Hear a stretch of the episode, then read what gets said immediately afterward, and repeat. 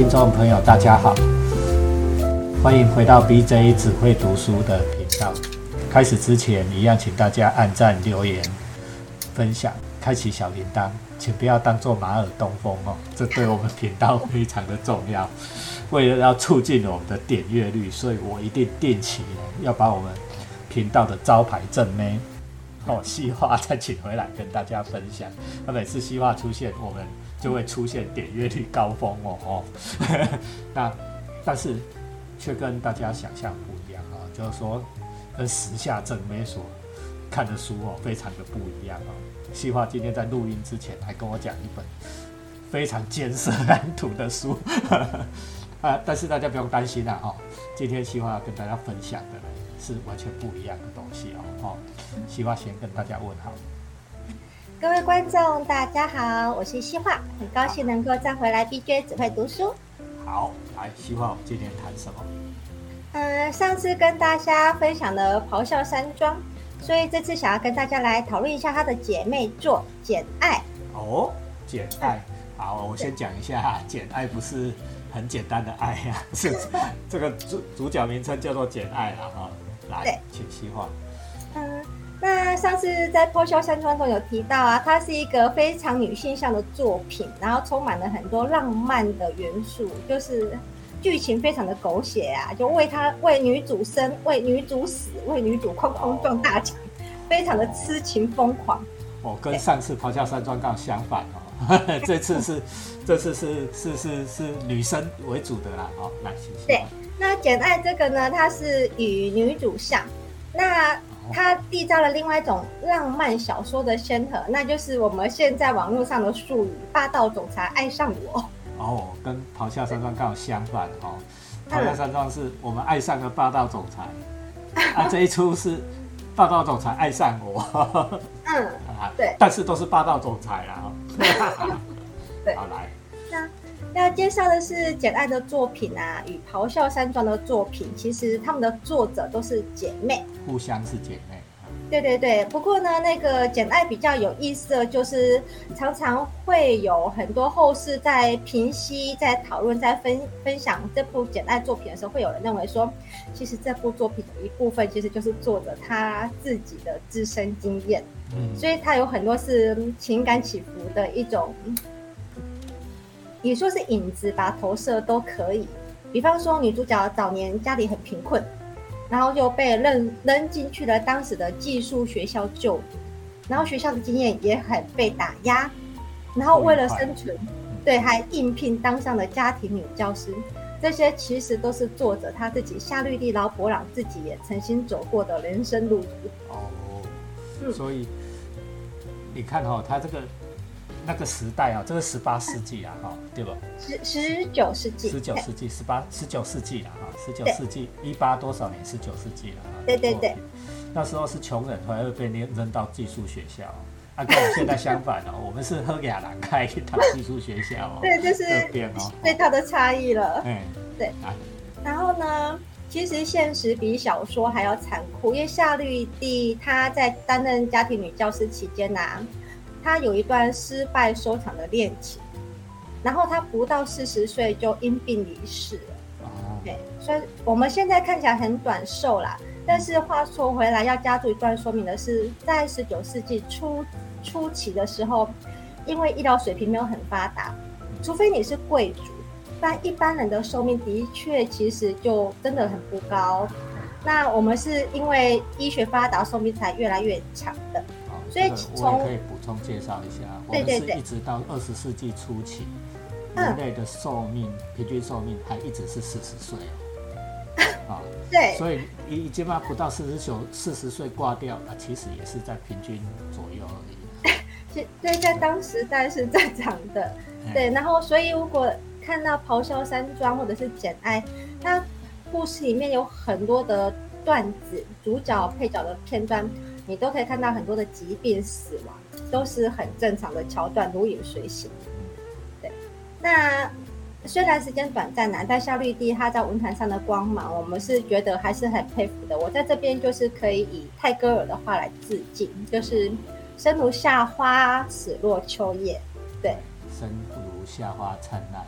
死若秋叶静美。哈，泰戈对泰戈尔的诗，那个我们到现在还常常用呢。哈，对，这句真的很常用，很经典。对，来，然后呢，嗯，要回到《简爱》这部作品啊，十九世纪问世的这本小说，在当时是非常的先进思维的。他们会觉得这本小说对那个时代是非常的桀骜不驯的，哎，就是有点白目，有点挑衅。哦，对，怎么说？对，哦，最喜欢那种白目的嘞。因为那个那个时代是英国是非常阶层主义的，所以富贵与贫困阶层之间，其实他们是非常的明显的。那当然，我们现在来看这部小说，会觉得，嗯，这是一部女性自我的觉醒，或者是追求平等的浪漫爱情故事。对，那我们就可以先来看看这部小说。好，那女主角就是同名小说，就是简爱。她人生前半段其实就是走灰姑娘路线啊，小时候 很穷，然后被寄养在舅妈家，然后就被舅妈家大大小小打压，对，然后啊，因为不是自己爸爸妈妈。对，拿他打压还嫌他吃大米了，对，浪费粮食。所以十岁的时候就又被扔到了寄宿学校去了。对，那寄寄在寄宿学校，其实因为舅妈就先给他贴标签了，觉得他是个爱说谎的小孩，所以在寄宿学校他过得也不快乐，因为老师先入为主就不喜欢他。啊，好不容易收获了友情，那个他的好朋友最后也很早就挂掉了啦，这都是中间的段子。那总算女主角一定是很坚韧不拔的嘛，所以她经过了很多困苦，她最后完成了学业，成了一位一位教师。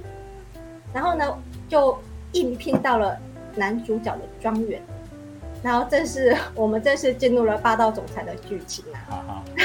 对，那所谓的进入霸道总裁剧情，一定是男女主角一定刚开始互相看对方不顺眼，对，然后各种的吵架啊、摩擦啊，你怎么可以这个样子呢？不不不，是你这个样子不对，哎然后就是各种一次又一次争论，然后在你来我往中啊，男主角就会发现，哦，女主角好与众不同啊。因为大家平平常女生不敢跟我吵，就你敢跟我吵嘛，哦，啊，对对对越吵越有意思了哈。对，因为除了这位女主角，其他的佣人、仆人、管家都非常的顺服啊，就只有她非常的特别。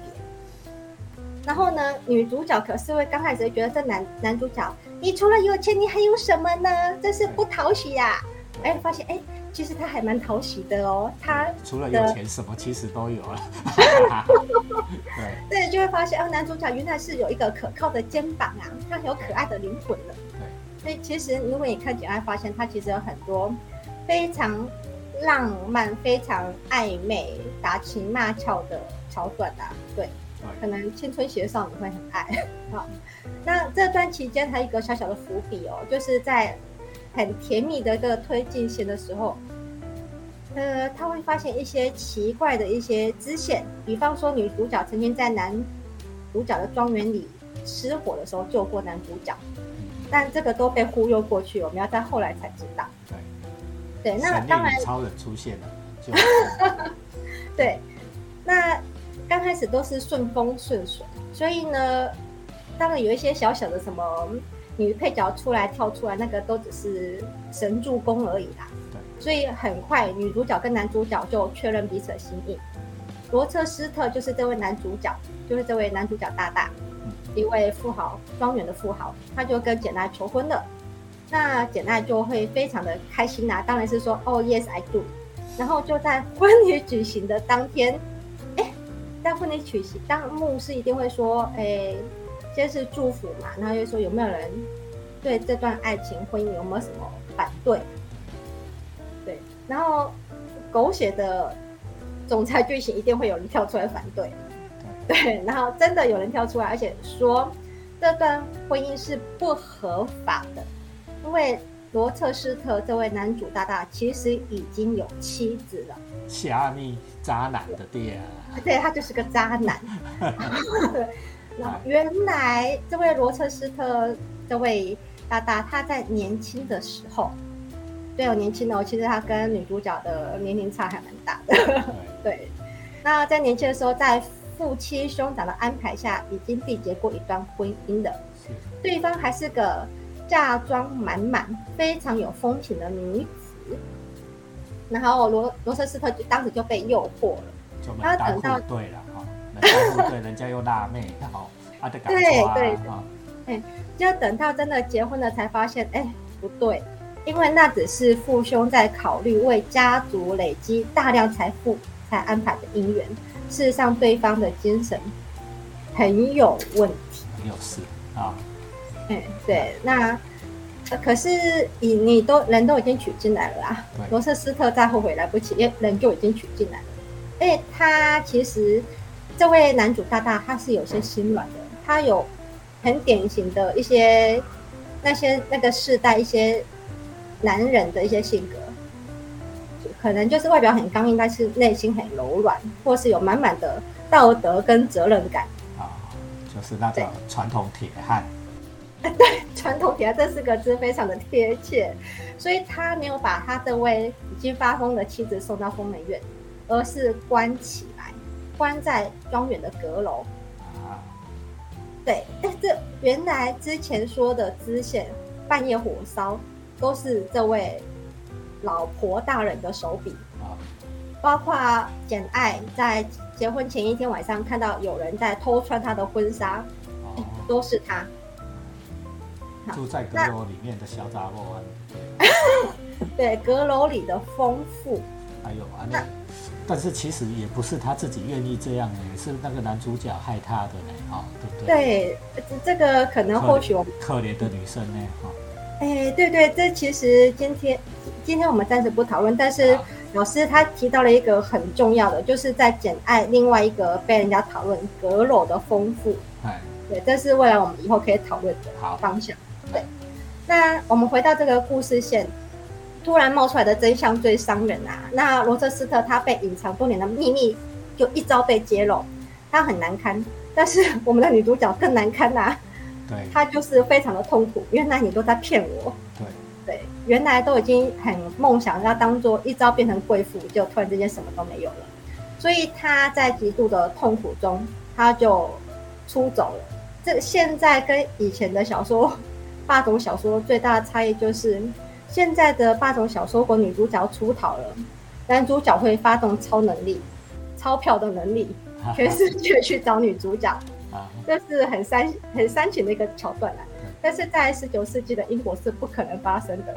所以简爱她离开庄园以后就是流浪，对啊，因为人家毕竟她也没什么钱，然后就有就流浪找工作不顺遂，然后终于有一天又又累又饿，就昏倒在某家。然后成功被人家捡走了。哎呦，又昏倒在帅哥的门口。好，安呢？对，一定会是帅哥，因为这就是男二主角要准备上线了呀。对对，那这户又给吃又给喝又收留的好心人呢，绝对不会是一般人嘛。所以就是我们的男男二号牧师圣约翰，还有他的两个妹妹，而且还给吃给喝给住，还给工作，帮他找了一份工作安顿下来。那其实。这这是支线呐，但支线不会就这个样子顺顺的过，所以哎，作者给女主角一个超级金手指，让这个故事有一个很大的转折，就是他给他一个从天而降的遗产，哦，就是突然间有人通知说，哎，你的谁谁写的谁谁写的谁谁谁过世了，然后因为他膝下无死，所以。后来找了老半天，终于找到了你，所以这份遗产就是你的了。哎，这会不会是用连载的？连载到一半没有梗了，忽然就掉一个遗产下来？这个我们在写连载会不会变这样哦。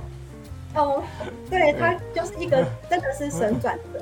对，然后让这位孤苦医的女教师摇身一变，就不用再为五斗米发愁的有产阶级了。对，有产阶级。然后呢，而且还更狗血的是。简爱呢，还发现圣约翰跟他两个妹妹跟他有血缘关系哦。然后呢，这时候就会发挥简爱女主角慷慨的性格、完美的性格，所以她把遗产就均分了，她也没有自己吃下来。那遗产均分，你会觉得哦，这女主角人格真完美。然后后面就搞笑了，因为后面圣约翰我们的男二号还跟简爱求婚，但是绝对不是因为我爱你，对，而是因为。我觉得你吼非常的坚韧不拔，我决定去印度去传教了，你就跟我走吧。哈哈，要娶一个老婆陪他去传教。对，那看到这段，其实我真的觉得，真是哭笑不得啦。哎因为女主角也有变成工具人的时候。对 对，然后女主角她就是拒绝他了，因为你你并不爱我，所以我不会跟你在一起的。对，那这段其实是有一点呼应前面说的女性自觉的觉醒，女性自主的觉醒啊。你总算想清楚，不是随便让人家摆弄。哦啊，我嘿男主角叫你安诺，你得安诺；男二叫你安诺，你得安诺。你总算醒了啦，哦，对，啊，可是有可能是因为他有钱了，哈哈，这个我们就不吐槽了。哈，没错啊，有钱就觉醒了，没钱你得安尼水仔狼去的啊。我我的人生我自己做主。好，然后不仅拒绝了圣约翰的求婚，故事到这里再一次神转折，哦他听到了罗彻斯特的呼唤，呃不要告不要问我为什么。啊，因为故事就这样写，因为当时也没有 B B 扣，也没有电话线，也没有手机，但是他就是听到他的呼唤所以他决定要返回庄园。哎，对，这段是很突兀啦，但是对不争执也写不下去，所以女主角千里迢迢的赶回庄园以后，发现，哎，庄园已经不复繁华了，一片破败。啊，原来是因为伯特斯特的那位妻子神经就是精神上状态有问题，某一天狂性大发，就自杀纵火烧了整个庄园。对，然后连自己都烧死了。哎，自己烧死了自己，然后男主角为了救自己的老婆，眼睛也瞎了，手也断了一只。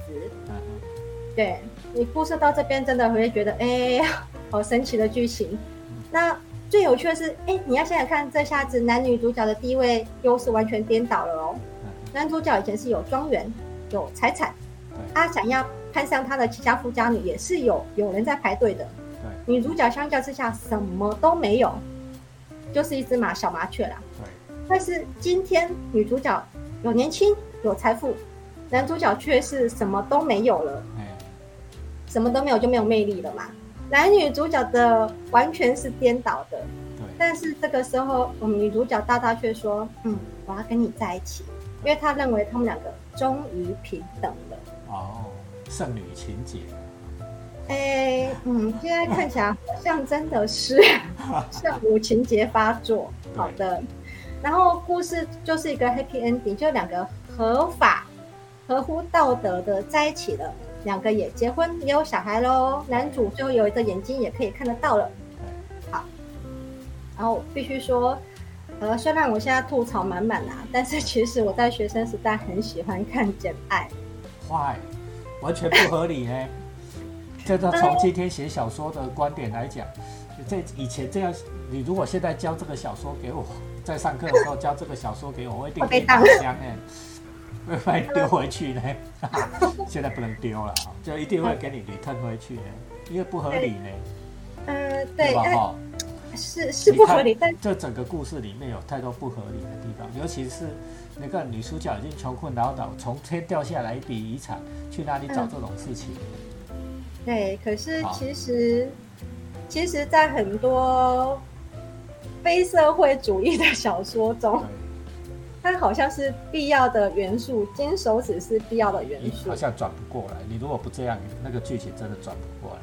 对，而且这样才会让你大快人心。对呀、对，但是不能否认，其实《简爱》它里面的文笔非常的细腻。嗯，就是当你还是念恋爱脑的时代的时候，你会觉得哇，他们男女主角的互动好浪漫呐、而且女主角她给她写的非常的，您刚刚说的嘛，圣母嘛，对、努，力、坚强、勇敢，坚韧不拔，元素都有。小动物啊，对 对对，就是，而且它的剧情也蛮柳暗花明的啦。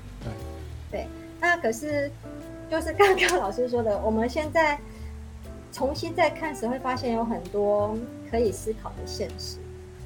对，可以冷静的思考一下。那我当时想到的就是刚刚老师说的阁楼上的风气。我想问的就是，如果不是罗瑟斯特娶了这么一个风妻，有了一个可观的财富，女主角会应聘来跟他相遇吗？对呀、对啊，那你当初也是看到人家的钱，白 白话文嘛是安尼哈，对，那如果不是这十多年来，哇，你你嫌弃你的老婆给你充满了痛苦，对呀、那他是否会看上这一只小麻雀？对呀、这这是很现实的，啊，对，说穿因为了男人是这样，男人那时候是呃有一个笑话，不是说男人很专情，对不对？永远只爱二十岁的二十岁的妹子，对，那因为很简单，就是呃，故事中也曾经有过富家女跟男主示好嘛。那作者当时是说把这个富家女写得很傲慢啊，是个草包。那女主角简爱其实在故事中她长相很普通、普媚、普通，但是却有非常璀璨光环的灵魂内在。但如果我们现在仔细的去掉她不是男女主角，不是女主角这个滤镜的话，哎，会不会是因为罗彻斯特他不可能在已经有正式的老婆的情况下，他冒险跟另外一个也拥有身份地位上流阶层的女性结亲？对、因为东窗事发的话，他得罪不起啊。啊，你你一个穷人，你如果事发了就把他赶走，把他丢掉，弃之必喜就好了。嗯，对，好像就没有这个顾忌，而且事实上接了老底以后，罗彻斯特还在劝简奈说：“啊，不然你当我的情妇，跟我远走他乡好了。”还真的不负责任。这个把你卡了啊。对，就是把爱情两个字当做一切的挡箭牌。对，那那第二个我想要对，讨论的就是刚刚跟老师讨论到的这个遗产这个金手指。如果没有这一笔遗产，让女主角觉得我终于跟男主角平等了，那她有没有勇气回庄园？她没有有没有勇气拒绝男二的求婚？你没因为他有本事，是你回去个头啊，对啊？对她可能连展路费都不容易了，更不用说她以后凭着微薄的薪水跟男主角什么互相扶持下去。有钱才有底气啦。白话文就这样了。是的，没错。那因为我要在这边跟大家各位听众说明一下的是，因为呃，故事中简爱的家庭女教师这个角色，其实在十九世纪那个时代，当时的女性如果想要活下去，你离开了家庭的家族的庇荫之后，只有两个方法，一个就是嫁人，一个就是工作。嗯那当时还没有所谓的中产阶级嘛，中产阶级是慢慢才产生的，所以要么就是贵族，要么就是平民。这个贫跟另外一个贫困的贫是划等号的啦。对，广大的非贵族女性就是当女佣、当女工。女佣就是去有钱人家，女工就是进工厂。对、家庭女教师在当时是一个很奇特的存在。就贵族的女性，通常孩子不会亲自教养，因为她太高贵了，她会交给家庭女教师帮忙教养，就是高级保姆的意思高。级保姆、高级女工，有读过书的而已啦。对对对，所以这个就非常的尴定位就很尴尬，因为家庭女教师你不属于是哪一户贵族家的女工佣人，所以你有没有休息睡觉的房间不一定，吃饭要跟谁吃很尴尬对，仆人也会觉得你不是我们自己人，还会排挤你，而且最要说的是，等孩子长大了，你就会被 fire 了。其实他必须一直流浪，到处找工作，赚到的薪资也只能够温饱而已。那后来我查一下相关的资料，因为十九世纪随着工业革命的变动啊，嗯。还真的产生很多的家庭教师。他们从一开始，你只是没有财富的淑女，慢慢慢慢慢慢被贬低，再被贬低，然后还被孤立。有些后来有些后期一些广告还会说：“啊，我供你吃住啦，但是没有薪水。啊，看你要不要，反正有很多人抢着要。”对，那是一直到后来义务教育的普及，家庭女教师才慢慢的消失，哎，湮灭在历史的长河中。今天的教师地位啊，没有好到哪里去啊，我们也是啊，这微薄的薪水啊，叫人家想，人家你想来你就来，啊，人家想去你就去，对不对哈？上课还要拍，还还要小心你的情绪管理哦，稍微生气一下，学生给你录影起来，给你网络霸凌。这几天不是在讲这个事，好嗯，这这个这两天的很夯的新闻，让我们啊，不得不重新审视现在的教育中我们只是卖师生的定位。卖知识的卖知识的工人，我们还是最底层的老 老师客气了。好来，好，那其实如果去掉了去掉这小说的理想化童话的设定啊，我会觉得这个爱情故事其实是非常难以想象的。不过它毕竟终究是小说，所以我们绕回小说这部作品的本身。那我会觉得，其实他的确在那个时代，那个讲究阶层、讲究框架、讲究社会条件的时代，这部作品的确让很多人重新，也不是重新啊，开始思考哦，爱情的平等、女性的觉醒，这是的确是蛮有时代意义的。对，那当然，我也觉得最后男女主角的相聚啊，也不只是为弱势的女性发声。而是，或许你可以思考，是男生并不一定需要刚强。对啊，你到最后家也烧了，手也断了，眼睛也瞎了，对不对？反而柔软的时候，嗯，他收获了爱情。对啊，你不收获了爱情，就一下哇，看过马没有女生气。对，其实其实没有谁养谁，谁甘愿做，那就就做啊，对不对？对，没有说一定是要男生养家，不是我们耍废了啊！我我的意思不是说我耍废，让老板去赚钱就好，并不是这样子。嗯，好啊，的男女平等嘛，对不对？大家都为爱而付出。嗯，我喜欢老师这句话，就是大家都是为了爱而付出，真才有一起努力走下去的力量。人生的好，所以我们今天非常细化。谢谢西化啊，跟我们分享一些十九世纪的早期小说啊，霸道总裁爱上。我们看到了那时候的行文的方式，小说的写法哦，以及时代的风气，关于女性还有男性的地位啊，嗯，性别的平等啊，人的自我觉醒啊，嗯，其实虽然是通俗作品，也有蛮多可以思考的。我相信大家今天收获也很多。好，我们今天非常谢谢西华哈，记得啊，B J 只会读书，按赞、留言、分享，开启小铃铛，一定要做，不要当做耳边风。跟大家拜拜。好，大家拜拜。